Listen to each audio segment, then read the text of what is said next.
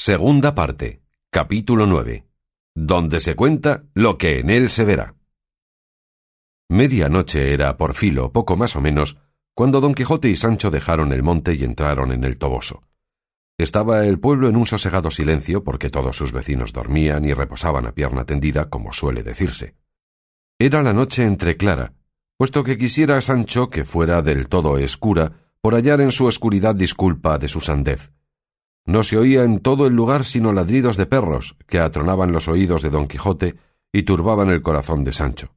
De cuando en cuando rebuznaba un jumento, gruñían puercos, mallaban gatos, cuyas voces de diferentes sonidos se aumentaban con el silencio de la noche, todo lo cual tuvo el enamorado caballero a mal agüero.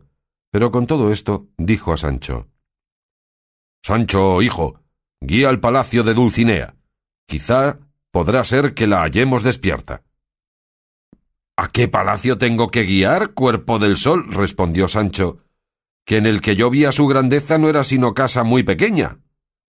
Debía de estar retirada entonces, respondió don Quijote, en algún pequeño apartamiento de su alcázar, solazándose a solas con sus doncellas, como es uso y costumbre de las altas señoras y princesas. Señor, dijo Sancho, ya que vuestra merced quiere, a pesar mío, que sea el cázar la casa de mi señora Dulcinea, es hora esta por ventura de hallar la puerta abierta. Y será bien que demos aldabazos para que nos oyan y nos abran, metiendo en alboroto y rumor toda la gente. Vamos por dicha a llamar a la casa de nuestras mancebas, como hacen los abarraganados que llegan y llaman y entran a cualquier hora, por tarde que sea. Hallemos primero una por una el alcázar, replicó don Quijote, que entonces yo te diré, Sancho, lo que será bien que hagamos. Y advierte, Sancho, o que yo veo poco, o que aquel bulto grande y sombra que desde aquí se descubre, la debe de hacer el palacio de Dulcinea. Pues guíe vuestra merced, respondió Sancho. Quizás será así, aunque yo le veré con los ojos y lo tocaré con las manos y así lo creeré yo como creer que es ahora de día.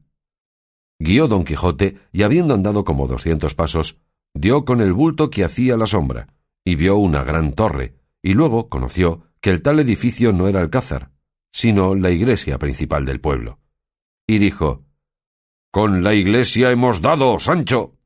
Ya lo veo, respondió Sancho, y plega a Dios que no demos con nuestra sepultura, que no es buena señal andar por los cementerios a tales horas, y más habiendo yo dicho a vuestra merced, si mal no me acuerdo, que la casa de esta señora ha de estar en una callejuela sin salida. Maldito seas de Dios, mentecato, dijo don Quijote. ¿A dónde has tú hallado que los alcázares y palacios reales estén edificados en callejuelas sin salida? Señor, respondió Sancho, en cada tierra su uso. Quizá se usa aquí en el Toboso edificar en callejuelas los palacios y edificios grandes, y así suplico a vuestra merced me deje buscar por estas calles o callejuelas que se me ofrecen. Podría ser que en algún rincón topase con ese alcázar que le vea yo comido de perros que así nos trae corridos y asendereados. Habla con respeto, Sancho, de las cosas de mi señora, dijo don Quijote, y tengamos la fiesta en paz, y no arrojemos la soga tras el caldero. Yo me reportaré, respondió Sancho, pero con qué paciencia podré llevar que quiera vuestra merced que de sola una vez que vi la casa de nuestra ama la haya de saber siempre y hallarla a media noche, no hallándola vuestra merced, que la debe de haber visto millares de veces? Tú me harás desesperar, Sancho, dijo don Quijote. Ven acá, hereje.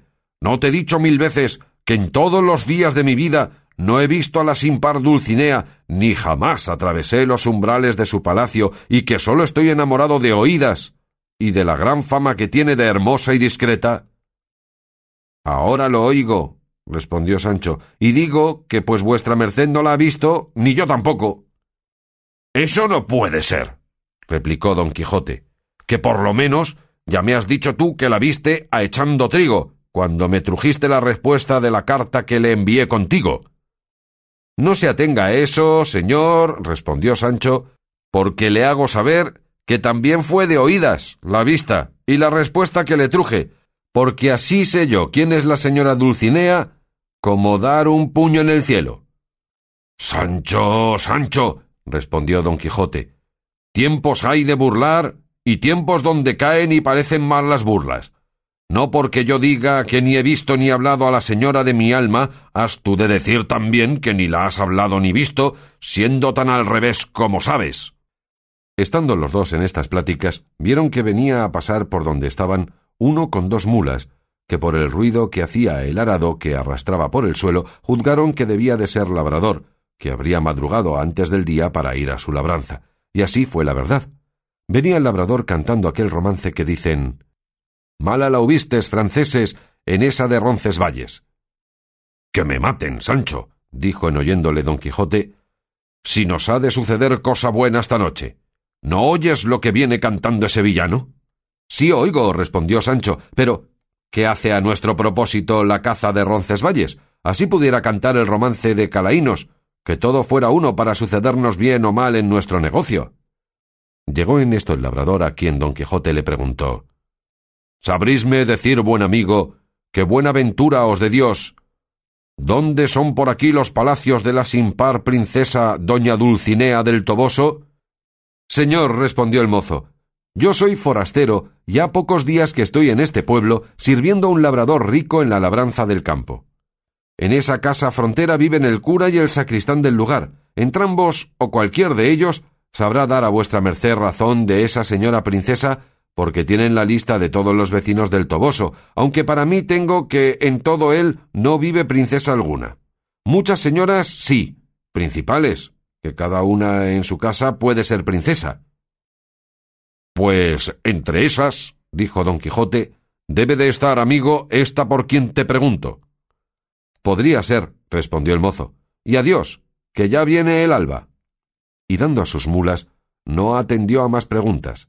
Sancho, que vio suspenso a su señor, y asaz mal contento, le dijo Señor, ya se viene a más andar el día, y no será acertado dejar que nos halle el sol en la calle, Mejor será que nos salgamos fuera de la ciudad y que vuestra merced se embosque en alguna floresta aquí cercana, y yo volveré de día, y no dejaré hostugo en todo este lugar donde no busque la casa, alcázar o palacio de mi señora, y asaz sería de desdichado si no le hallase, y hallándole, hablaré con su merced y le diré dónde y cómo queda vuestra merced esperando que le dé orden y traza para verla sin menoscabo de su honra y fama.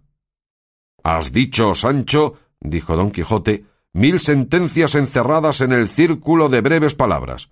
El consejo que ahora me has dado le apetezco, y recibo de bonísima gana. Ven, hijo, y vamos a buscar donde me embosque, que tú volverás, como dices, a buscar, a ver y hablar a mi señora, de cuya discreción y cortesía espero más que milagrosos favores. Rabiaba Sancho por sacar a su amo del pueblo, porque no averiguase la mentira de la respuesta que de parte de Dulcinea le había llevado a Sierra Morena, y así dio priesa a la salida, que fue luego, y a dos millas del bosque hallaron una floresta o bosque donde don Quijote se emboscó en tanto que Sancho volvía a la ciudad a hablar a Dulcinea, en cuya embajada le sucedieron cosas que piden nueva atención y nuevo crédito.